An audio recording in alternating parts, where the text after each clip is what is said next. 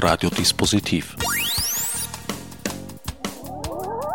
Die Sendung im Programmfenster. Willkommen bei Radiodispositiv. Am Mikrofon begrüßt euch der unvermeidliche, an dieser Stelle zumindest unvermeidliche Herbert Gnauer. Das war erst die Vorbegrüßung. Zur eigentlichen Begrüßung kommen wir jetzt. Kurt Palm hat als Studiogast bereits hier Platz genommen. Servus.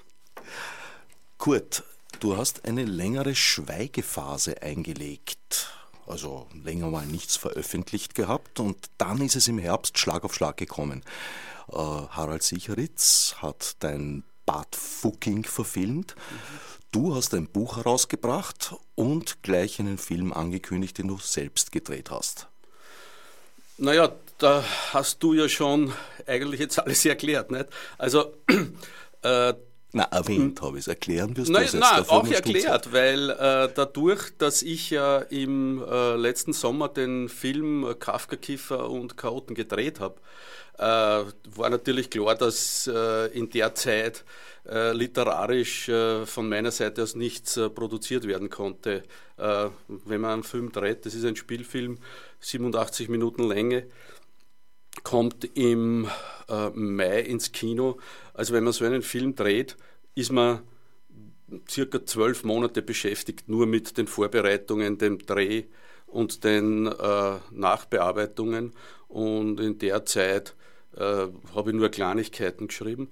Ähm, der Roman, äh, über den wir, glaube ich, heute sprechen, ähm, ist, äh, ist im Jahr 2000, Moment, was haben wir jetzt? 2014 haben wir erschienen, ist er, glaube ich, wann ist denn der? Du weißt das besser. Ich weiß, ist der im, im Dezember erschienen oder im Jänner? Der Roman ist, glaube ich, noch rechtzeitig zum Weihnachtsgeschäft rausgekommen, oder? Knapp danach. Das genau, ja, na, okay. Genau also, das heißt, das war 2013. Äh, fertig worden bin ich im November mit den Korrekturen und angefangen dürfte dann haben im, im Herbst 2012 oder sowas. Oder im Sommer 2012. Also ehrlich gesagt, äh, ich habe mir das jetzt da nicht so genau aufgeschrieben, wann ich was mache. Ne? Also. Wir schauen jetzt einfach nach, wann der erschienen ist. 2014, Residenz. Ja, ich glaube, das ist sozusagen die offizielle äh, Jahresangabe, weil, weil das im Frühjahrsprogramm äh, äh angekündigt ist. Nicht? Also. Die Zeitenfolge ist da überhaupt ein bisschen durcheinander geraten, weil im Klappentext mhm. hinten lese ich, äh, 2014 folgte seine Filmkomödie Kafka, Kiefer und Chaoten. Mhm. Äh, naja, der Jänner ist jetzt vorbei, wir sind in der Mitte mhm. vom Februar fast angelangt. Ja, das ist ein bisschen verwirrend, das stimmt. Ja, ja. Naja, Kommende Generationen werden das ich, nicht mehr so drastisch empfinden wie wir jetzt, aber ich merke das. Ich glaube, im Grunde genommen wird es die Leute, die, das, die den Klappentext lesen, relativ wurscht sind, aber äh, ich glaube, man ist davon ausgegangen, wenn jetzt jemand jemand das Buch im Juni oder Juli kauft, äh, wovon wir ja auch ausgehen, dass das der Fall sein wird, hoffentlich, äh, dann dann stimmt's, ja, weil dann ist der Film schon heraus. Wenn da stehen würde, 2014 wird der Film herauskommen, im, wenn das im Juli jemand liest und die sagen, Moment, den Film habe ich ja schon gesehen, dann ist die Verwirrung also noch größer als jetzt. Aber ein, ein bisschen Verwirrung ist nicht schlecht, finde eh ich. Nicht. Ein antizipierender Klappentext ist auch was Nettes. Ja, ja. Und, und diese Zeitverwirrung, das kann ich gleich auf, aufgreifen, weil die haben wir in der Sendung ja auch. Heute ist bei uns der 17. Februar im Raum Wien. Mhm. Heute wird in zwei Tagen dann in Linz, wenn die Sendung übernommen wird, bei Radio Froh, bereits der 19. sein. Okay. Soweit kann ich rechnen. Dann mhm. wird es schwierig, weil dann weiß ich die Daten nicht genau. Dann geht es noch weiter westlich nach Innsbruck zu mhm. Freirad. Ja. Dann geht es nach Vorarlberg zu Proton, da weiß ich aber keine genauen. Sendungstermine. Und dann geht es hoch hinauf in den Norden zur Radio Wanderbühne nach Deutschland.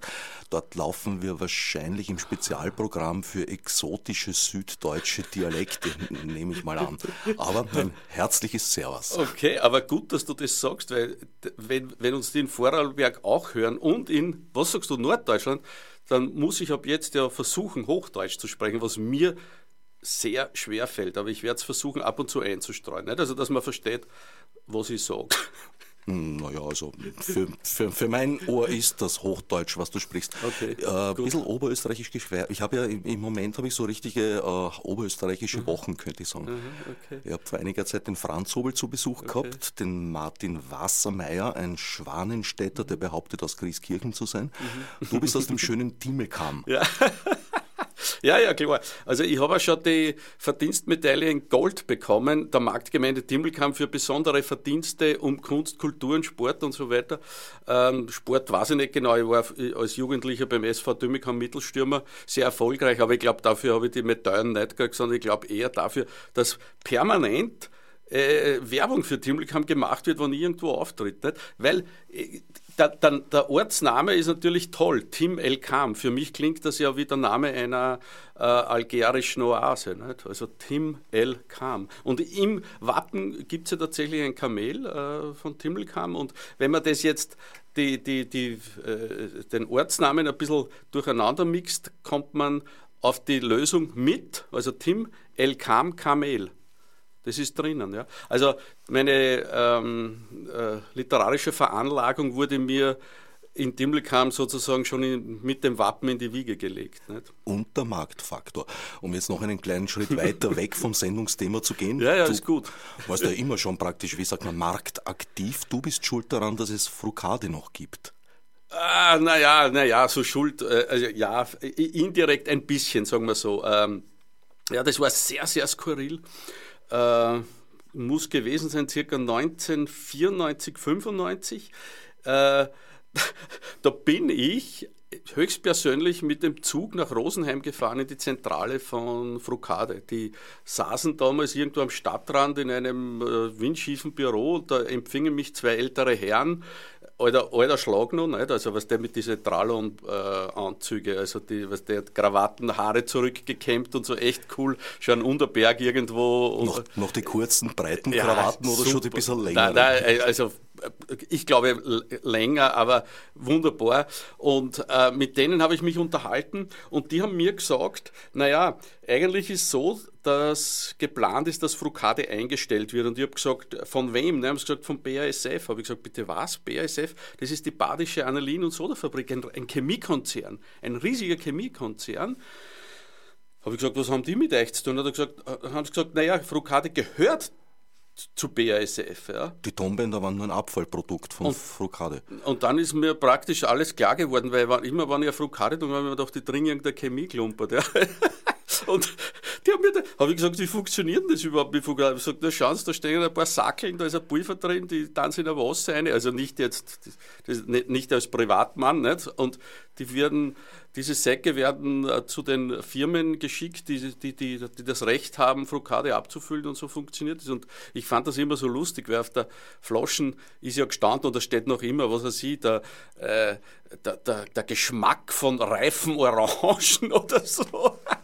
Also ich glaube, ich glaube, ich, in keinem einzigen Flaschel Frukade ist jemals ein Orangen drin gewesen. Nein, ich fand das lustig und die haben gesagt, naja, Herr Balm, wir können da gar nichts mehr machen, weil das wird eingestellt. Da habe ich gesagt, na, aber passen Sie auf, wir haben da diese Sendung, äh, Fettbergs nette Leute und das wird ein Hit. Das werden hunderttausende Leute in Österreich sehen, Millionen in Deutschland und das könnte für Frukade noch mal ein richtiger Durchstarter werden. Und ich meine, das war mehr oder minder fast der Gag von mir. Ja. Und haben gesagt, na, wie viel wollen Sie denn haben? Dann habe ich eine sehr hohe Summe genannt, ja, also für Product Placement und so. Äh, und, und, dann haben sie gesagt, na ja, gut, okay, wir werden uns das überlegen. Und das Skurrile, drei Tage später kriege ich ein Fax, ja, äh, und, und steht drauf, also wir haben das besprochen, wir werden Frukade weiterführen und Sie kriegen das Geld. Also nicht ich persönlich, sondern der, also das, das war dann der, der, der, Fettberg und ich. Also wir haben das dann sozusagen in diese Produktion einfließen lassen, in die, in die nette Lightshow.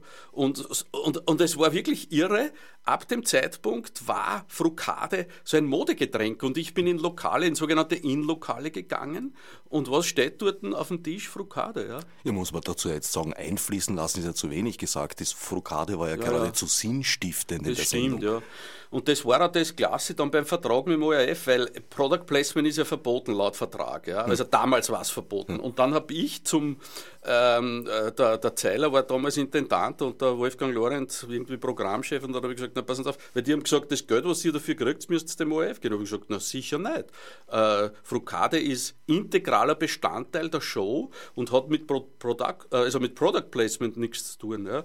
Ähm, das ist unser Geld, ja. Naja, und wir waren in einer guten Position, weil sie wollten das unbedingt haben.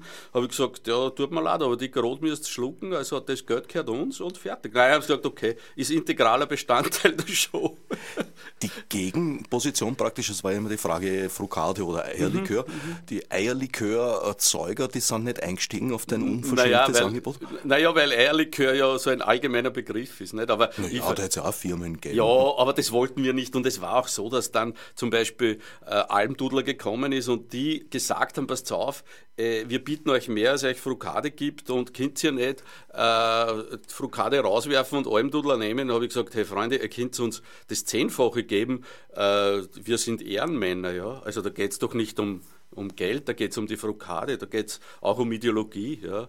Also ich meine, wir nehmen schon für viel Sachen Geld, aber nicht für alles. Du hast dich also nicht in schmutzige Brauerei und Limokriege nee, verwickeln lassen. Nein, nein, es war ja auch so, dass also, das war ja skurril damals. Also ich, ich hau mich so ab, wenn ich dran denke. Damals gab es einen Abgesandten von RTL, der ist nach Wien gekommen mit dem Aktenkoffer und ich kann mich erinnern, der Hermes und ich sind im Café Eiles gesessen und der wollte unbedingt die Show nach Berlin bringen. Ja.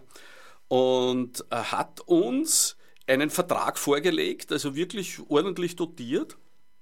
Und der Hermes und ich, wir haben uns so abgehabt. Wir sind, wir sind dort gesessen und ich habe gesagt, ja, okay, wir können das schon machen, aber äh, wir möchten, dass alles, was im Globus auf der Bühne steht, also dort, wo die Show äh, live stattgefunden hat in Wien, im 20. Bezirk, im, am Höchstadtplatz im Globushaus, alles eins zu eins, das nach Berlin transportiert wird, inklusive der Glühbirnen. Und der, der Hermes hat das auf eine Serviette geschrieben, ja, inklusive Glühbirnen plus eine Million Schilling pro Show oder, oder was weiß ich was für, für Palm und, und Fettberger. Der hat uns angeschaut, der hat uns angeschaut, hat gesagt, sag mal, seid ihr verrückt? Haben wir gesagt, ja, das geht nicht, das geht nicht. Haben wir gesagt, nein, aber das sind unsere Bedingungen. Nein, dann, nein, ihr seid richtige Idioten, ihr habt keine Ahnung vom Geschäft. Haben wir gesagt, na, vielleicht vielleicht haben wir keine Ahnung, aber das sind unsere Konditionen, entweder ja oder nein. Aber hat er gesagt, nein, natürlich hat seinen Aktenkoffer wieder zugemacht und ist gegangen. Aber wir haben natürlich vorher beim ORF umlanciert, dass der Herr sowieso, ich könnte auch seinen Namen nennen, Herr P., nach Wien kommen wird, um mit uns zu verhandeln. Und im Eiles sind natürlich zwei Agenten des ORF gesessen in der Nähe und haben immer geschaut, was machen die, was machen, unterschreiben sie, unterschreiben sie nicht. Dann habe ich natürlich gleich wieder den Zeiler angefangen und gesagt, Herr Zeiler, wissen Sie, Sie müssen uns ein bisschen mehr äh, zahlen, weil... Ja, Z, bitte. Also wenn der eine nur B ist, ist nein, der Nein, der Zeiler, ist, der Zeiler war ja Intendant okay, des ORF, das, das geht.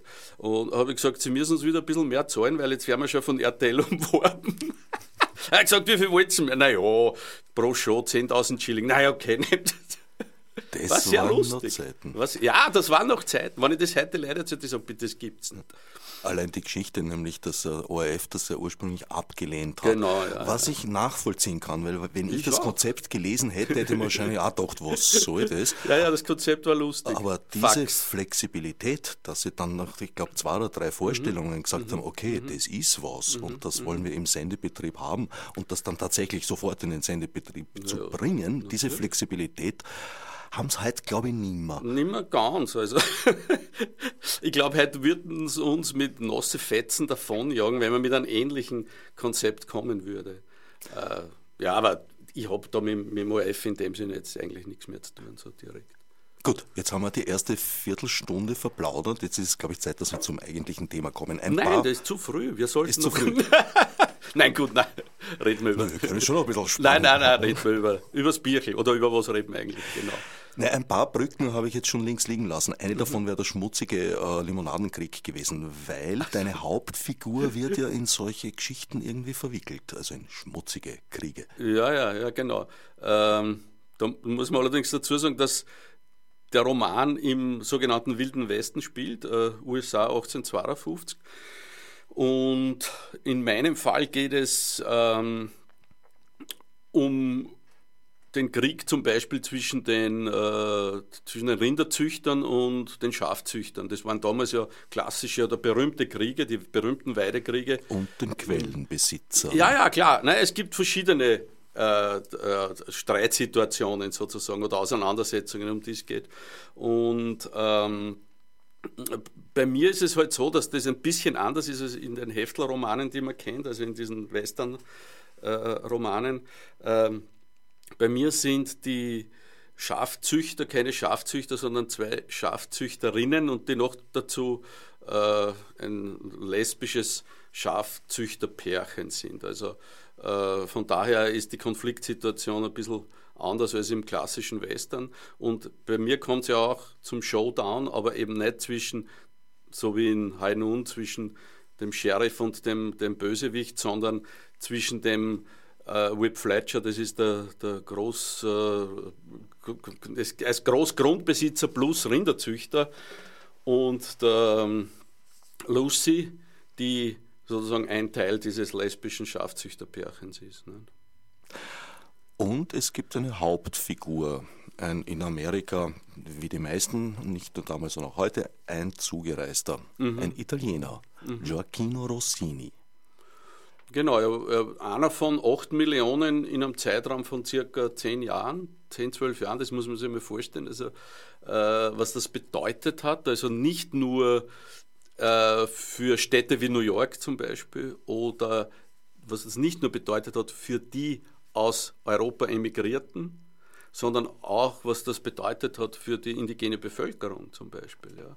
Und das ist ja auch eine ähm, Geschichte in meinem Buch, die einen, äh, sehr, eine sehr prominente Rolle spielt. Also mir war das wichtig, das Buch, so skurril die Handlung an einigen Stellen sein mag, auf ähm, festes historisches Fundament zu stellen. Also mir ging es schon darum, die Geschichte nicht im luftleeren Raum spielen zu lassen. Äh, ich wollte den Rossini einbetten in ganz konkrete gesellschaftliche, politische, soziale Auseinandersetzungen. Und von daher war es nötig, das, sage ich, sag ich mal, relativ genau zu recherchieren. Also ich meine, das ist jetzt kein Geschichtsbuch und das ist kein Lehrbuch, wo man äh, Fakten äh, um den Kopf äh, oder auf den Kopf geknallt bekommt, sondern äh, wo eine skurrile Geschichte eingebettet ist in historische Fakten, wobei ich einige Dinge natürlich verschoben habe. Ja. Aber das war mir wichtig und der Rossini war halt in meinem Fall einer von acht Millionen, die damals rübergegangen sind und auf seine Geschichte konzentriere ich mich, die natürlich fiktiv ist. Ein ganz besonderer unter diesen acht Millionen. Es handelt sich nämlich nicht um eine zufällige Namensgleichheit, sondern um den prominenten Opernkomponisten höchstpersönlich. An der Geschichte stimmt eigentlich alles, mhm. jedes kleinste Detail bis auf die Geschichte. äh, ja, ich habe mir vorgestellt, wie das wäre, wenn äh, Rossini in New York auf Lorenzo da Ponte gestoßen wäre. Also man weiß, Lorenzo da Ponte ist ja sehr früh nach New York gegangen und das hat mich irgendwie schon, schon sehr fasziniert, dass der eigentlich auch am Höhepunkt seines äh, Schaffens in Europa. Also ich meine, der war ein Star äh, mit seinen vier Opern, die er für Mozart geschrieben hat und die Opern, die er für Salieri geschrieben hat und so weiter, dass er am Höhepunkt seines Schaffens irgendwie die Segel gestrichen hat und nach äh, New York ausgewandert ist. Es hatte mehrere Gründe. Es gab ein paar dubiose Frauengeschichten, ein paar äh, Geldgeschichten. Er war vielen Leuten Geld schuldig und hat sich gedacht, er haut lieber ab und schaut, dass er dort sich eine neue Existenz aufbaut. Und ich fand auch seine Biografie in New York irgendwie sehr lustig. Also der war zuerst Brandweinhändler, dann war er Gemüsehändler, dann hat er einen Buchhandel äh, aufgezogen, dann war er italienisch Übersetzer, dann war er italienisch Lehrer und dann hat er die, eine Operkompanie gegründet, die Vorläuferin sozusagen der Metropolitan Opera. Äh, und äh, das hat mich irgendwie schon sehr fasziniert. Das Blöde war, also ähm, äh, Rossini kommt 1852 nach New York und der Ponte ist 1839 gestorben. Das heißt, das wäre sich also nicht mehr ausgegangen und jetzt habe ich mir gedacht, was mache ich? Ich bin Romanautor und da ist eigentlich alles möglich. Also ich ignoriere den Tod der Pontes und lasse ihn weiterleben und 1852 ist er dann in meinem Fall, glaube ich, 103 Jahre alt und da kommt es dann zur Begegnung, also zwischen dem 60-jährigen Rossini und dem 103-jährigen Da Ponte und das ist in einem Roman möglich, also ohne dass sie da jetzt irgendwer allzu viel dabei denken muss. Deswegen hat auch so leicht vampirartige ja, ja, ja. Also das sind so bei mir sofort die, diese Bilder äh, aufgetaucht im Kopf. Es gibt berühmte Porträts von äh, Da Ponte, äh, also Gemälde, wo er eigentlich toll ausschaut. Also er war ein großer Frauenheld und wenn man die Porträts sieht, kann man sich das vorstellen, dass dem, ja, dass da schon einiges gegangen ist damals. Und, ähm, und, und da hat er ja so weiße, lange Haare und so wie der Johnny Winter, wenn, wenn sich da noch irgendwer dran erinnert, der legendäre Gitarrist. Äh, Oder und, wie Harald Sicheritz.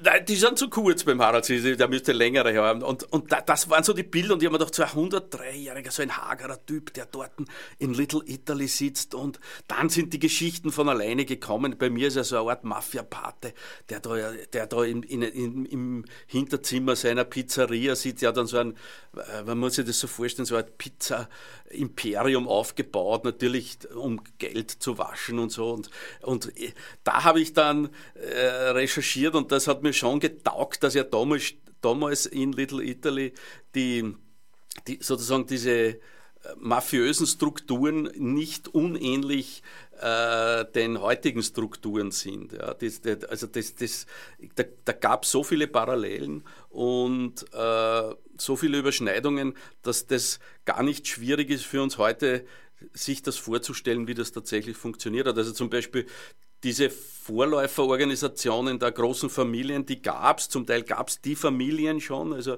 die Corleones, also in der Form noch nicht, aber sozusagen die Vorläuferfamilien, die aus Sizilien und Neapel gekommen sind. Und die haben damals zum Beispiel den gesamten äh, Import italienischer Waren in den USA, also im Bereich jetzt konkret im Bereich New York kontrolliert, die haben das Glücksspiel kontrolliert, die haben die Lotterien kontrolliert und da war es für mich irgendwie leicht, dann den Taponte da hineinzusetzen als Paten. Und es war irgendwie ein klasses, das beim das zu schreiben war irgendwie lässig, sich vorzustellen, wie da der Rossini hineinkommt in dieses düstere Hinterzimmer, weil der, äh, der, der, der Ponte natürlich das das, das sozusagen das Tageslicht meidet und ja immer lieber im Dunkeln sich aufhält mit seinen kuriosen Frauen da und so.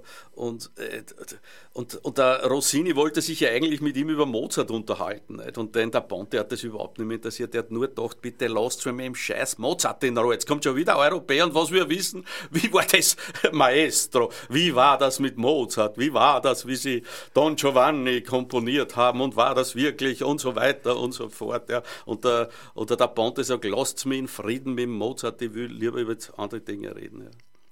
Natürlich, also das, das Wirtschaftssystem hat sich seit damals ja auch kaum verändert. Mhm. Also wir befinden uns ja immer noch im Kapitalismus. Insofern sind ja. diese mafiösen Strukturen durchaus heute noch vorhanden. Übrigens geht das noch weit, weit, viel, viel weiter zurück. Auch die Fugas gibt es heute noch. Also die haben sich irgendwann einmal dann in zwei Teile gespalten und ein Teil ist vom Monopoly-Spielbrett dann weggekippt, die Fugas von der Lilie und die Fugas vom Felde, aber das ist was fürs nächste Buch von, von, von dir. Der historische Rossini war aber, glaube ich, nie in den Vereinigten Staaten. Äh, so viel ich weiß nicht. Also sozusagen in, in, der Biografie äh, kommt das nicht vor. Wobei, wobei ich jetzt eines sage, theoretisch möglich wäre es. Ja? Also es, ich würde sozusagen zu 99 99 Prozent war er nie in Amerika. Ja. Theoretisch wäre es möglich, weil die Überwachung damals noch nicht so lückenlos Ja, naja, aber ich, ich glaube, weil äh, zum Beispiel 1852 ist ein Jahr, wo es in der Rossini-Biografie ein paar Lücken gibt. Ja. Und ich stelle mir vor, vielleicht hat er sich da kurz einmal geschlichen fürs. Gut, die Zeiten schwierig, weil man hat ja sechs Wochen gebraucht äh, mit einem Schiff von zum Beispiel von Le Havre nach New York. Wobei es gab damals auch schon Dampfschiffe, die haben das schneller gemacht, die waren in zwölf Tagen in New York, aber da, die gab es nicht äh, so äh, häufig, also wie, wie natürlich die Segelschiffe, das ist klar. Aber theoretisch wäre es möglich gewesen, aber ich glaube, de facto war es nicht so, dass er in New York war oder in den USA. Der historische Rossini hat ja eine Parallele mit dem Da Ponte. Er hat sich ebenso auf dem Höhepunkt seiner mhm. Karriere mhm. zurückgezogen.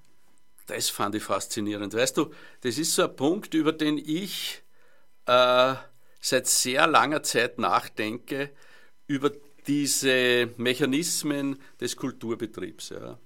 Äh, vom Nietzsche gibt es ja das, das Diktum, äh, die Wiederkehr des Ewiggleichen. Ja. Und wenn man sich diesen Kulturbetrieb anschaut bei uns, zum Beispiel Programm Wiener Festwochen oder, oder Salzburger Festspiele oder egal was, ja, oder Staatsoper oder Wurscht, hast du ja das Gefühl, es ist immer das Gleiche. Ja. Es ist immer das Gleiche. Es sind die gleichen Stücke, es sind die gleichen Leute. Und irgendwann äh, habe ich mir gedacht, das wäre doch toll, wenn irgendein Regisseur mir sagen würde, ähm, ja, äh, meine nächste Inszenierung von Don Giovanni in Salzburg ist die letzte in meinem Leben. Ja. Und ich bin, was weiß ich, 35, 45, war sehr erfolgreich, aber es passt. Oder wenn irgendein Dirigent sagt, jetzt am Höhepunkt seiner Karriere, also ich dirigiere noch einmal von mir aus Wagner oder Mozart und dann war es das, dann widme ich mich anderen Dingen. Aber das spielt nicht. Es wird, es wird sozusagen ausgereizt bis zum letzten Atemzug und das fand ich toll am Rossini. Man muss sich vorstellen, Rossini war 38, er hatte bis zu diesem Zeitpunkt etwa 40 Opern komponiert. Die letzte Oper war Wilhelm Tell und er war ein Superstar. Äh, er hat Angebote gehabt von allen großen Opernhäusern äh, Europas äh, und hätte eine Oper nach der anderen dirigieren können, wenn er gewollt hätte. Er wollte nicht mehr. Und das ist was, was mir so taugt. Ja? Der ist immerhin dann, glaube ich, äh, wird ist der Rossini geworden, über äh, 18, äh, 1792 geboren, 18 68, glaube ich, gestorben. Also er ist ja, er ist ja dann, hat er dann noch, noch, noch, einige Jahrzehnte gelebt, ja. Und äh, er ist ausgestiegen aus dem Betrieb. Und er, von ihm gibt es ja auch diesen tollen Satz, äh, dass die Oper wäre etwas Wunderbares, wenn es keine Sänger geben würde. Ja? Dem ist dieses System auf die Nerven gegangen. Auch dieses System mit diesen Diven, ja, die dann gesagt haben, ja, also ich möchte der Maestro, Sie müssen mir diese äh, Arie schreiben, also so diese Netrebkos, die es damals natürlich auch schon gab, ja, die, die, die Anna Netrebkos und die Elina Garanchas und so, ja, die es damals gab und die, die Kultstatus hatten. Ja. Aber nachdem die Komponisten inzwischen heute meistenteils tot sind, im Gegensatz zu damals, haben die Diven keine Wünsche mehr zu stellen. Ja, ja, ja, ja. Ich habe jetzt unterbrochen und jetzt blinkt hier das Telefonlamperl. Wir sind nämlich live. Ich werde dann abholen, äh, abheben, aber zuerst so. sagst deinen Satz noch fertig. Nein, ich war jetzt irritiert, dass da blinkt, weil man dachte, was ist denn da los? Ja, das können äh, wir. Äh, okay, nein, äh, und, und, und, und, und, Rossini sagt dann so, äh, Freunde, ich, ich steige aus und ich widme mich ganz anderen Dingen und das, das hat mir schon taugt. Also das hat mir schon taugt. Sodale, jetzt können wir uns der anrufenden Person widmen. Ja, hallo, du bist auf Sendung. Ja, hallo, hier spricht die anrufende Person namens Harald. Ich bin, ich bin erst vor etwa zwölf Minuten in die Sendung gekommen. Groß. Ihr gefällt es so gut, wie, wie, wie locker und wie genau ihr da redet. Das ist phänomenal. Zum Kunstbetrieb, zu Rosine möchte ich anfügen. Ich war mal als junger Bursch, habe ich mich so hineingeschummelt in, in ein großes Opernhaus, dessen Namen ich nicht nennen will, und bin dann äh, gewissermaßen vor Bewunderung äh, erzitternd in die Kantine gegangen und habe dort eben diese großen Sänger und Sängerinnen gesehen. Und ich werde es nie vergessen, wie unglaublich frustriert und wie grantig die an, an ihr, auf ihre Resopalsessel äh, äh, gesessen sind. Das war für mich äh, ich habe es damals nicht begriffen.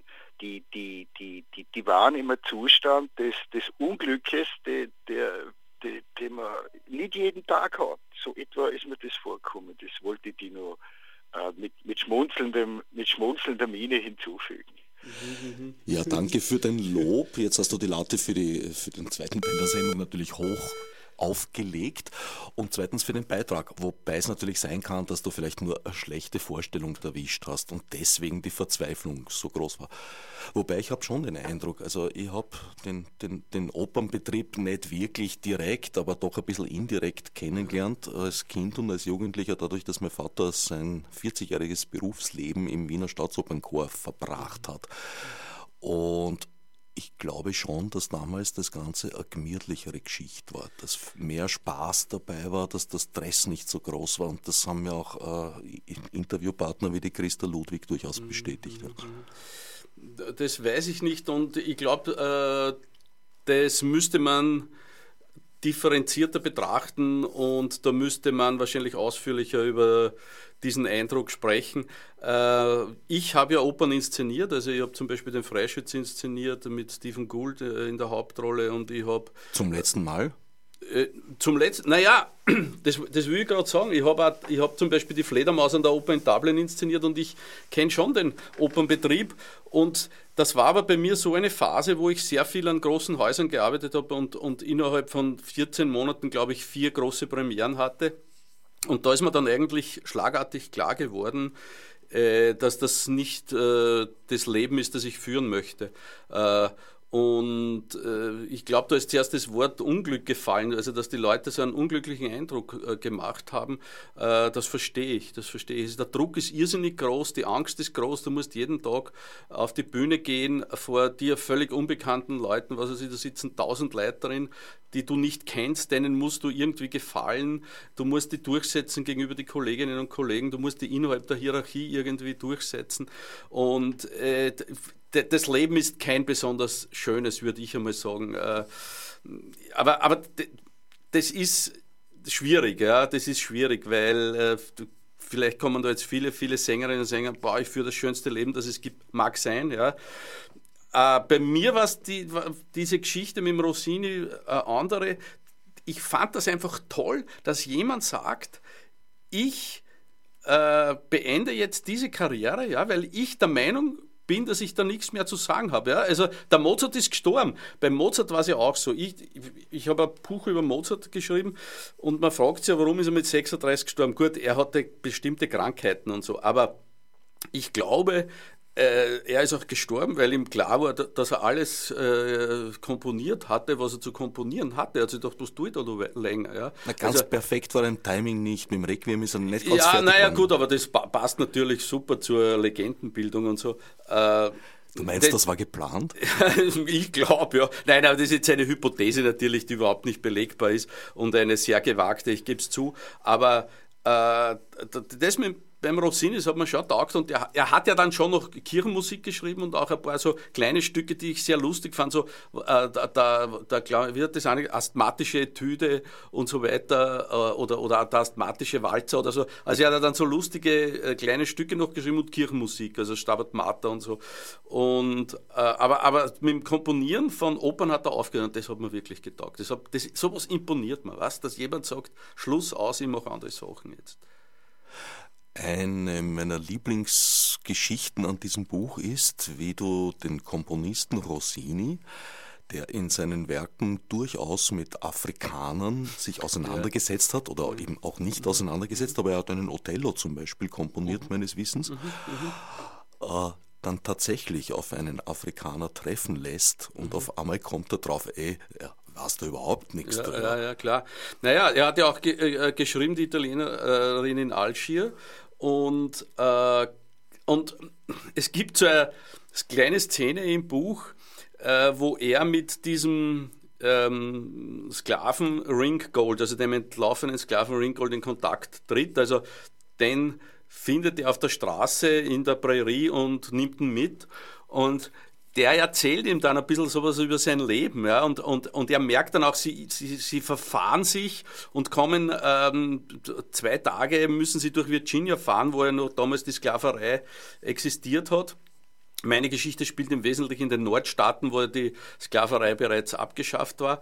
Und äh, Rossini merkt dann, was es in der Realität heißt, Sklave zu sein er, er sagt, er hat so viele Opern gesehen, in denen Sklaven vorkommen. Ja? Also Zauberflöte zum Beispiel kommen Sklaven vor. In jeder zweiten Oper damals sind Sklaven vorgekommen und das wurde eher so beiläufig dargestellt. Also eher so skurril, auch wenn man sich anschaut, die Entführung aus dem Serail, ja, das ist alles so halblustig, ja.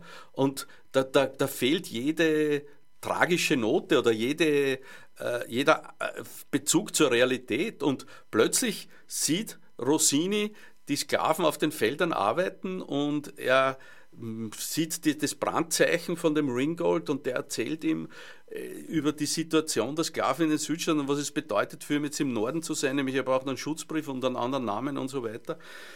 Und da fällt Rossini die Geschichte mit dem Soliman ein. Und, und er erinnert sich, dass er mit seinem Vater, also das ist jetzt auch eine fiktive Geschichte, wobei die Geschichte mit dem Soliman ja real ist. Also ähm, Kaiser Franz II. hat diesen berühmten Mohren, wie es damals geheißen hat, Angelo Soliman, das war ein schwarzer Sklave, der verkauft wurde über einige Stationen von Sizilien über Neapel, glaube ich, bis nach Wien, war dann am Hof hier, hat sich freigekauft und war ein sehr angesehenes Mitglied der Gesellschaft, hat, glaube ich, sechs verschiedene Sprachen gesprochen, hat Schach gespielt, war Mitglied derselben Freimaurerloge wie Mozart und ist äh, 1796 gestorben und auf Anweisung von Kaiser Franz II äh, ausgestopft worden und im Naturalienkabinett ausgestellt worden mit Warzenschweinen, Perlhühnern. Und ihm hat man so eine Krone aufgesetzt mit Straußenfedern und der ist dort gestanden, ausgestopft, ja, und die Leute konnten den betrachten.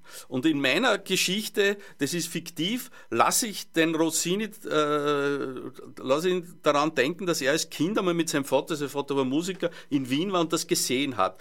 Und wie er diesen Ringgold heißt, der Sklave, also den er in, in, äh, auf der Straße sozusagen aufglaubt, wie er den sieht, erinnert in dessen äh, Gestalt an diesen Soliman und er muss ihm ja einen neuen Namen geben und nennt ihn dann Soulman. Ja. Und der Ringgold findet das eigentlich ganz gut. Er weiß natürlich diese Verbindung nicht, aber Soulman klingt irgendwie, klingt irgendwie lässig. Und diese Geschichten fließen ein in mein Buch, ja, weil ich eben glaube, dass so diese Verbindungen zu realen Folgen, dass das einfach wichtig ist. Man kann ein, also ich wollte ursprünglich eine völlig abgehobene Geschichte machen, die mit realen ähm, historischen Vorgängen überhaupt nichts zu tun hat. Ich wollte eine völlig abgehobene Geschichte machen mit sprechenden Kühen und was weiß ich was und bin dann draufgekommen beim Schreiben, dass das nicht funktioniert. Ja. Und dann habe ich, dann war es natürlich so, und das ist auch schon jetzt die Beantwortung noch einmal deiner ersten Frage, warum es so lang, warum das so lange gedauert hat. Da muss man dann wirklich monatelang recherchieren. Ja, und dann nutzt es nichts, ins Internet zu gehen. Da bin ich sehr skeptisch. Ich habe sehr viele Bücher zu diesem Thema. Ja. Also die habe ich gesammelt, aber einfach instinktiv. Also Bücher über indigene Bevölkerung in, äh, in, in, Nordamerika, über die Kriege, äh, über den Vernichtungsfeldzug. Weil das, was wir wissen aufgrund der vielen sogenannten Western- oder Indianerfilme, äh, stimmt ja überhaupt nicht. Ich möchte nur ein Beispiel nennen. Zwischen 1840 und 1852 sind auf dem Oregon Trail, das war dieser berühmte Trail von Missouri in den Westen, also entweder nach Kalifornien oder nach Oregon, äh, sind auf diesem Trail äh, äh, 200, also 92.000 weiße Siedler unterwegs gewesen. Ja. 292 oder? 292.000, also knapp 300.000 Siedler sind auf diesem Trail unterwegs gewesen, ausschließlich durch Indianergebiet, ja, was bedeutet hat, dass die äh, ein Drittel der, der, indigenen Bevölkerung alleine durch ihre Krankheiten ausgerottet haben. Die, die, das, war, das war Cholera, das war Typhus, das war Grip, das waren Masern, das, war, das waren Blattern. Das kannten. Das gab's nicht. Ja. Die indigene Bevölkerung war, war, hatte keine Abwehrmechanismen gegen diese Krankheiten. Ein Drittel ist durch die Übertragung dieser Krankheiten gestorben, weil die, die weißen Siedler durch die Indianergebiete gezogen sind. Ja. Die waren zahlenmäßig natürlich haushoch den Schaden, wie man heute sagen will. Ja, das zweite war dann, aber da sind wir jetzt schon ein bisschen weiter. Die, die, die Weißen haben die Indianer gegen die Stämme gegeneinander aufgehetzt, indem sie den einen Waffen geliefert haben, den anderen nicht. Ja. Sie haben gewusst, die Indianer waren untereinander verfeindet. Es gab 600 Stämme damals. Viele Stämme waren untereinander verfeindet und die Weißen haben genau gewusst, wen sie gegen wen aufhetzen. Das dritte war dann, dass sie den Alkohol geliefert haben, aber das war eh schon ein bisschen früher auch, aber das spielt alles in meine Geschichte rein. Aber was ich sagen will, auf diesem Track, dem berühmten Oregon Trail, da gab es ja auch eine, eine amerikanische Serie, sind 292.000 weiße Siedler in den Westen gezogen innerhalb von zwölf Jahren. Und das sind bei Indianerüberfällen 276 Weiße ums Leben gekommen. Ja. wenn man sich die Indianerfilme anschaut oder die Western, dann glaubt man, die Indianer haben permanent Krieg gegen die Weißen geführt. Das war nicht so. Die haben sozusagen das, das grundsätzliche die grundsätzliche Einstellung der indigenen Bevölkerung gegenüber den Weißen war die, dass sie gesagt haben, puh, äh, es ist so viel Land da, es gibt so viel ähm, äh, zu essen, es gibt so viel Büffel, warum sollen wir Krieg führen? Und sie wollten keinen. Die meisten, also von den 600 Stämmen wollten 550 keinen Krieg mit den Weißen. Die wollten eher eine Ruhe haben, auf Deutsch gesagt, ja. Und haben viel zu spät erkannt, äh, was da abgeht. Ja. Und die haben das nicht, äh, sozusagen, man kann jetzt denen einen Vorwurf sagen, dass die unglaublich naiv waren. Ja. Die, wie 1830 dieses Gesetz verabschiedet wurde vom Kongress, nämlich das Indian, ähm, äh, der Indian Removal Act, haben die, was schon zu spät. Der, dieses Gesetz hat besagt, dass der, der, amerikanische Staat das Recht hat, die Indianer in Reservate umzusiedeln. Das hat bedeutet, man hat die Indianer aus dem Süden zum Beispiel 2000 Meilen in den Norden verfrachtet, hat sie in Reservaten gemeinsam mit Stämmen untergebracht, mit denen sie verfeindet waren. Das heißt, das heißt, auf dem Transport ist ein Drittel ums Leben kommen, ein Drittel ist ums Leben kommen durch Kämpfe intern weil die, die Weißen also derartig, eine derartig perfide Strategie verfolgt haben, dass sie, dass sie untereinander verfeindete äh, Stämme in ein Reservat gesteckt haben und dann haben sie ihnen die Lebensgrundlage entzogen, indem es, denen, indem es dort nichts gegeben hat. Also wenn, wenn 100 Meilen entfernt Ackerland war, haben sie sie in Gegenden verfrachtet, wo es nichts zu, zu essen gab, ja, wo Steinboden war. Und dann haben sie gesagt, so, ihr könnt da jetzt äh, von mir aus eher, äh, was weiß ich, einen Weizen anbauen. Das ist nicht gegangen. Und die Basis für das Ganze, und das ist ja auch wieder was, was kein Mensch weiß, hat eigentlich George Washington gelegt. Ja? Der berühmte George Washington, der Vater und so weiter. Der Gute. Ja? Der Gute, ja. George Washington, es gibt ein Manifest von ihm, wo er schreibt, es geht nicht nur darum, die Indianer auszurotten, ja, sondern es geht darum, ihnen die Lebensgrundlage zu nehmen, indem man ihre Felder zerstört. Und der hat gewusst, worum es geht.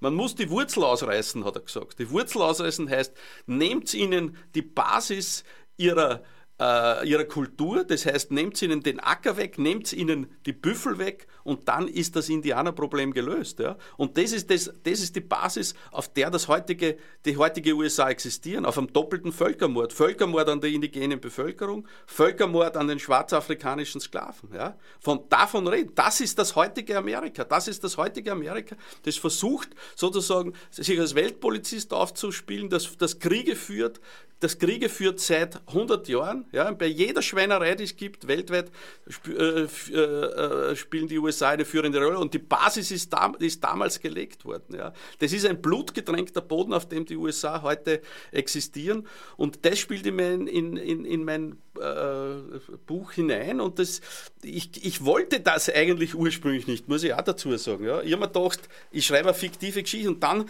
habe ich zu recherchieren angefangen und gedacht, das ist ja, das ist unfassbar, wenn ich den Rossini 1852 auf eine 1700 Kilometer lange Reise von New York nach Poplar Bluff in Missouri schicke und er auf einen Inder, auf diesen Kammerlesch stößt, auf den entlaufenen Sklaven Ringgold und auf den Indianer Big Thunder, der dort im Auftrag von weißen Holzhändlern mit dem Ballon durch die Gegend fährt, um das zu kartografieren, diese Gegend, ja, dann kann ich den nicht in einen luftleeren Raum handeln lassen. Ja, dann kann ich den nicht so durch die Gegend schicken und so tun, als würde es diese ganzen Verbrechen nicht geben. Oder als hätte John Wayne tatsächlich gelebt. Zum Beispiel, ja. Du bist ja schon klar, dass du jetzt um, um, oder es ist dir schon klar, dass du jetzt um ein Visum für die Vereinigten Staaten nimmer mehr ansuchen brauchst, weil wann keiner zuhört, der vom NSA ist immer dabei.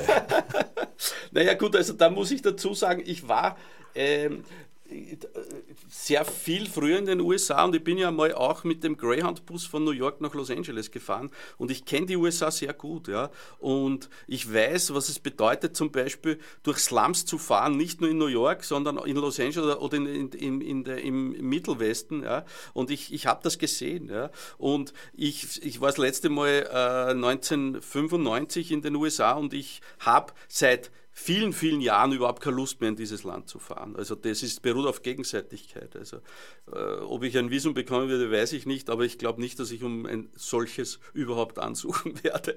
Du wärst doch in, in guter Gesellschaft, auch, auch dem, deinem Kollegen Ilya genau, Trojanow ja, ja, wurde ja, jüngst eins verwehrt. Ja, ja, natürlich. Also, aber gut, das ist jetzt ein anderes Thema. Nicht? Also äh, man muss allerdings kein großer Prophet, also Prophet, Analyst eigentlich sein, äh, um zu sagen, auch wenn es die Indianer früher erkannt hätten, sie hätten keine Chance Nein, gehabt. sie hätten keine Chance gehabt, weil ja allein die, die zahlenmäßige Übermacht der Weißen erdrückend war. Also man, wie viele Indianer es damals gegeben hat, weiß man ja eigentlich nicht. Es gab ja keine Volkszählung in dem Sinn. Und du musst dir eins vorstellen, die indigene Bevölkerung, das musst du dir jetzt einmal bitte auf der Zunge zergehen lassen, die haben 1924 erst das äh, die Staatsbürgerschaft äh, bekommen in den USA. Kannst du dir das vorstellen? Die, die, die, Bevölkerung, also die ursprünglich, ich meine, die sind zwar auch aus Asien gekommen, aber die, die jahrhundertelang dort gelebt haben, Jahrtausende lang, von den, wurden von den Weißen vernichtet und die paar, die überblieben sind, haben 1922 die Staatsbürgerschaft bekommen. Aber weißt du mit welchem Hintergrund? Weil ab diesem Zeitpunkt waren sie steuerpflichtig und mussten für das bisschen Land, was sie hatten, Steuern zahlen konnten das nicht und das, das Land wurde ihnen wiedergenommen. Verstehst du? Und 1917 im Krieg, im, im Ersten Weltkrieg, weißt du, was man gemacht hat? Es gab tausende Apachen, die in den Gefängnissen saßen. Man hat die Gefängnisse geöffnet, hat die Apachen in Uniformen gesteckt, hat sie in den Krieg nach Europa geschickt, auf Seiten der, der, der amerikanischen Armee im Ersten Weltkrieg und es sind von den 10.000 Apachen, die gekämpft haben in der US-Armee, sind 1200 getötet worden. Also das sind zum Beispiel Fakten, die natürlich kein Mensch weiß. Ja, das stehen auch jetzt nicht in meinem Buch, weil ich kein, ich habe kein Geschichtsbuch geschrieben, aber das fließt alles ein in die, schon in die Geschichte, die ich, die ich geschrieben habe. Wenn ich dir jetzt so zuhöre, jetzt sind wir beim Propheten. Kurt, du wirst nie ein völlig fiktives Buch schreiben. Das ist nicht ja, deins. Ja, wahrscheinlich, ja, ja. ja, ja. Nein, es, es war auch dann so, ich meine, du weißt, wir kennen uns ja schon seit ewigen Zeiten und äh, ich... Äh, ja, ich habe ich hab immer versucht, sozusagen politisch zu sein, auf eine Art und Weise, wo das ich mir denke. gelungen, würde ich sagen. Ja, ja, aber es, man muss natürlich als Künstler, wenn man jetzt ein Buch schreibt, immer aufpassen, dass, dass das nicht belehrend ist, dass es nicht ähm, so ein bisschen, ja, es gibt so Bücher, die, die, die haben so einen unangenehmen, belehrenden Beigeschmack, wo man dann sagt, dass, ja, das weiß ich eh und, und das muss ich ja nicht jetzt zum hundertsten Mal hören. Und äh, es war so beim Schreiben von diesem Buch, habe ich mir gedacht, das geht nicht. Ich kann nicht so tun, als würde mich das jetzt nichts angehen. Ja? Also ich bin kein Missionar und ich will ja niemanden bekehren und ich will niemanden auch belehren, aber das ist ein Angebot an die, an die Leserin äh, und, und an den Leser, dass man, dass man diese Geschichten sozusagen einbindet in ähm, reale Vorgänge. Wir haben schon wieder einen Anrufer, aber bevor ich den jetzt dran nehme, bitte dranbleiben gleich. Äh, ja, ich glaube, wir müssen jetzt auch noch sicherheitshalber dazu sagen, das Buch ist eigentlich auch ein ungeheuer witziges. Ja. so, und damit gehen wir jetzt in den Anruf hinein. So, du bist on air. Ja, hallo. Ja, ich höre euch fasziniert zu und äh, finde es ganz fantastisch. Kurt Bahn ist jemand, der mir sehr viel äh, sagt und mich immer fasziniert hat. Und ich finde es auch ganz toll, dass ich bin äh, 77, also ich muss sagen, und das ganz einfach, dass man so viel erfahren kann einem, also von einem Menschen, der nicht so an der Oberfläche nur dahin surft im Leben. Und das finde ich ganz toll. Okay? Das ist sehr lieb. Vielen herzlichen Dank. Ja, und ich hoffe, er macht weiter so. Denn äh, eines ist für mich auch für mein Lebensmotto immer gewesen, was ich auch weitergebe an meine, meine Nachkommen, sprich Enkelkinder und so weiter. Also immer neugierig zu sein, immer noch ein bisschen mehr zu wissen. Nicht um klug zu sein dann und, und, und sich zu präsentieren, also als Klugscheißer sozusagen oder Scheißerin in dem Fall, ja. Aber es, ja, es erhält ganz einfach, ich denke, nicht nur jung, sondern ganz einfach Geist den Geist in, in ja, wach und kritisch. Und das ist wichtig. Ja, herzlichen Dank. Wären wir jetzt im Fernsehen. Also ich bin die Hertha, ich bin die Hertha Schöpf, okay. Danke. Dankeschön. Wären wir jetzt im, im Fernsehen, hättest du uns erröten gesehen. Vielen herzlichen Dank für diesen netten Anruf. Das ist ja großartig. Ja, erfreulich, erfreulich. Große erfreulich. Freude. Ein weiteres Faktum, das du ansprichst, fand ich äußerst faszinierend, nämlich dass dieser große Meister der komischen italienischen Oper, der Opera Buffa Gioacchino Rossini, ein depressiver Mensch war. Gut, aber das entspricht äh, den biografischen Tatsachen und äh, das ist auch ein Aspekt, der mir wichtig war um äh, sozusagen auch die dunkle Seite ein bisschen äh, darzustellen, ja, eines Menschen. Weil von, schau, aber das ist jetzt eher Banalität. Ich meine, wir lesen von Philipp Seymour Hoffmann, also der, der grandiose Schauspieler, der mit 46 dann mit der äh, Heroinspritzen tot aufgefunden wird, der Oscar-Preisträger ist, der sich, glaubt man, jede Rolle aussuchen hätte können in den USA, der schwerst depressiver Heath Ledger oder egal was, oder, oder Amy Winehouse oder ich weiß nicht, wir, äh, wir werden ohnehin täglich damit konfrontiert und äh, Tatsache ist, dass das immer noch in unserer Gesellschaft ähm, totgeschwiegen wird eigentlich, ja? diese, diese Tatsachen, diese, diese dunklen Seite. Und das ist auch das, wo wir zuerst kurz das gestreift haben äh, mit dem ersten Anrufer, der gesagt hat, wie unglücklich die Leute waren, ja? also die er da gesehen hat, da in der Kantine, die Sängerinnen und Sänger. Und ich glaube, das ist etwas, was in unserer Gesellschaft äh, wenig, wenig Platz hat. Man, das passt jetzt gerade in der Phase, in der wir uns befinden, überhaupt nicht rein. Dieser, dieser schwachsinnige Optimismus, der da überall von der Werbung äh, uns um die Ohren kaut wird täglich und äh, dieser, dieser, dieses, dieses Einbläuen äh, der, der, der, Industrie, dass wir sozusagen letztendlich eh nur Konsumidioten sind und dass man schaut, dass jeder das gleiche anzieht, dass jeder das gleiche Handy hat, dass jeder äh, das gleiche hört und so. Also dieser Versuch, ja, dieser Versuch der Uniformierung, äh, dass dann viele Leute, dass man da irgendwie krank werden muss, ist, ist irgendwie logisch. Aber das ist jetzt, das, ist, das geht jetzt ein bisschen weg vom Thema. Ja, das spült ein bisschen rein in mein Buch, wobei ich möchte schon noch eines sagen, weil ich sehe gerade die Zeit an uns davon, äh, was du sagst, äh, mit dem Rossini, also mit dem Buch. Das Buch heißt ja eh, bringt mir die Nudel von Gioacchino Rossini kein Spaghetti-Western. Also es wird ja schon ein bisschen angedeutet, dass das eine skurrile Geschichte ist. Und es, es, es äh, so wechselt immer zwischen Tragik und Komik, ja, zwischen Komödie, zwischen Lachen und wo einem das Lachen im Halse stecken bleibt. Ja. Die Geschichte ist skurril, ja, und äh, auch diese Begegnung mit dem Inder und so, das habe ich schon versucht, dass, da, dass man da jetzt nicht äh, vom ersten, äh, von der ersten bis zur letzten Seite, also Bier ernst äh, über dem Buch sitzt und sie denkt, um Gottes Willen, sondern dass, dass das schon auch äh, Geschichte ist, die zum Lachen ist und, und die eigentlich witzig ist. Ja. Also mein persönlicher Erfahrungsbericht, ich habe es verschlungen. Das ist erfreulich. habe mich nachher gebildet und amüsiert zugleich. Na, Wahnsinn. Ja. ja, wie du richtig gesagt hast, wir nähern uns langsam dem Ende der Sendezeit, aber ein bisschen bleibt uns noch. Ah, ein Anrufer, eine Anruferin, möglicherweise spannend. Also gehen wir auf Sendung.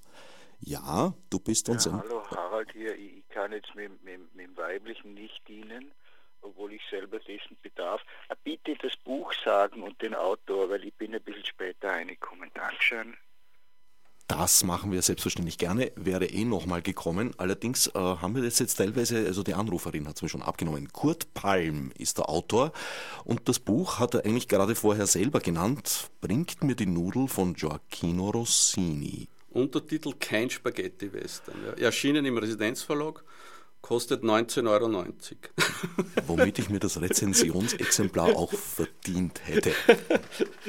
Unbedingt, ja. Aber jetzt blicken wir ein bisschen in die nähere Zukunft. Mhm. Äh, Kafka, Kiffer und Chaoten. Ich bin mir nicht sicher, von welchem dieser drei Begriffe ich mich stärker angesprochen fühlen soll.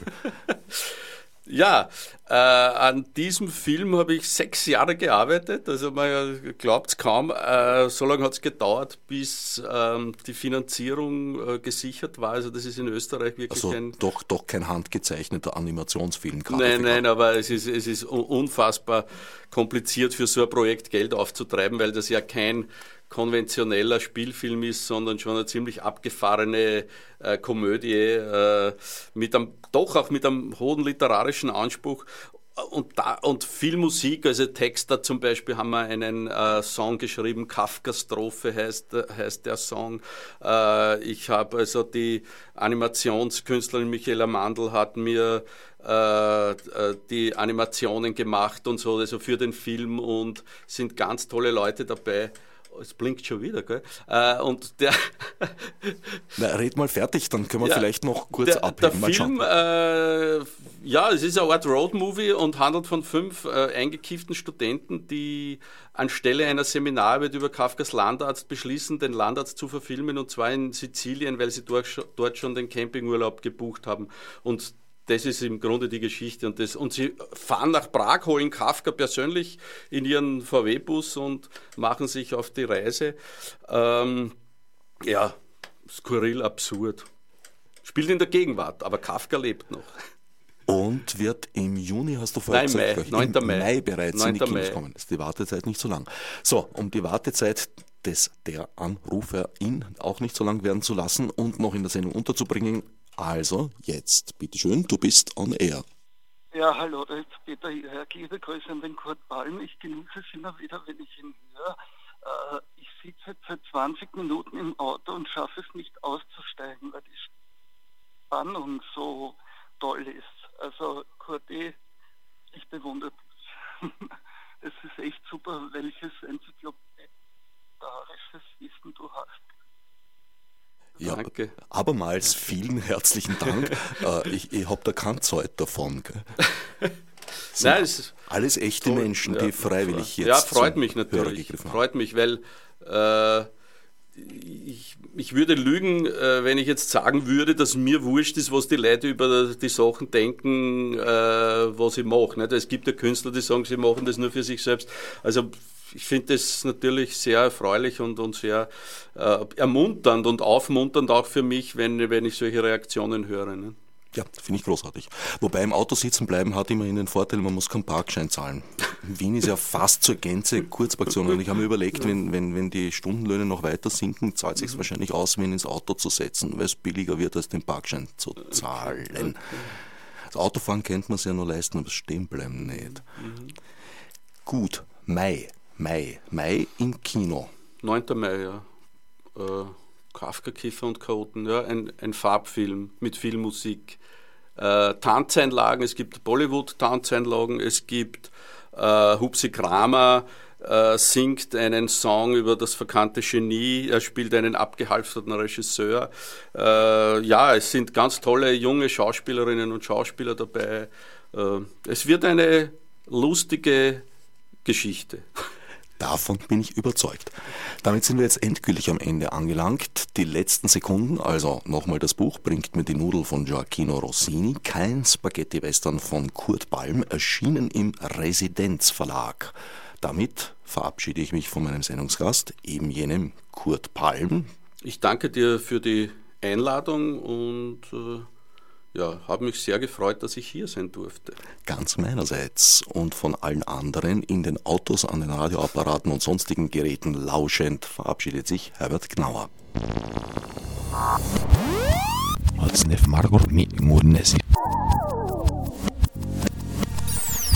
Fichte subsidiar